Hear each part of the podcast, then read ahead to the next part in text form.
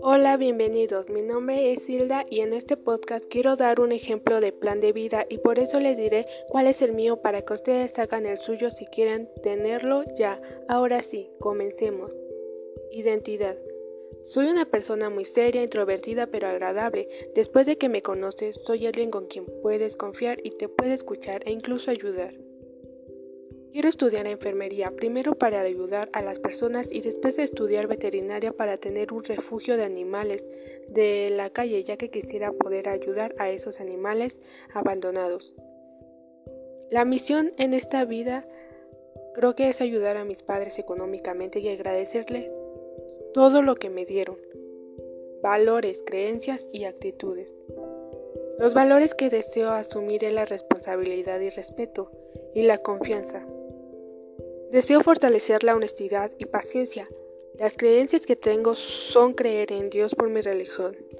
Las actitudes que asumo son positiva y colaboradora y no deseo cambiar ninguna de ellas porque sé que las que tengo me ayudan en el día a día y son parte de mí.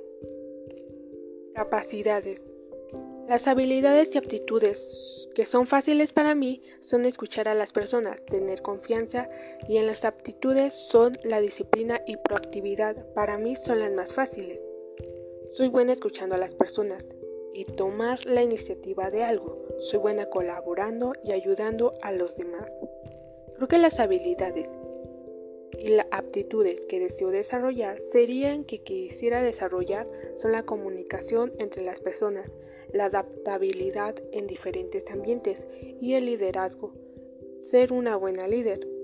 Las aptitudes sería trabajar en equipo, adaptarme y ser creativa, quisiera poder desarrollarlas mejor. Acciones. En cinco años quisiera Creo que ya trabajaría y ya me graduaría de la enfermería y empezaría a estudiar veterinaria o ayudar a mis padres.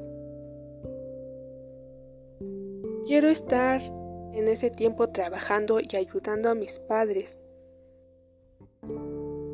También creo que todavía viviría con mis padres y después podría mudarme a otro lugar por mi trabajo, ya que se trabajaría en diferentes lugares y deseo desarrollarme en el medio ambiente sería respetarlo y cuidándolo para que en el futuro haya quien pueda apreciarlo. Espero que les haya gustado y agradezco a todos los oyentes que han llegado hasta acá. No olviden comentar y compartir. Gracias. Adiós.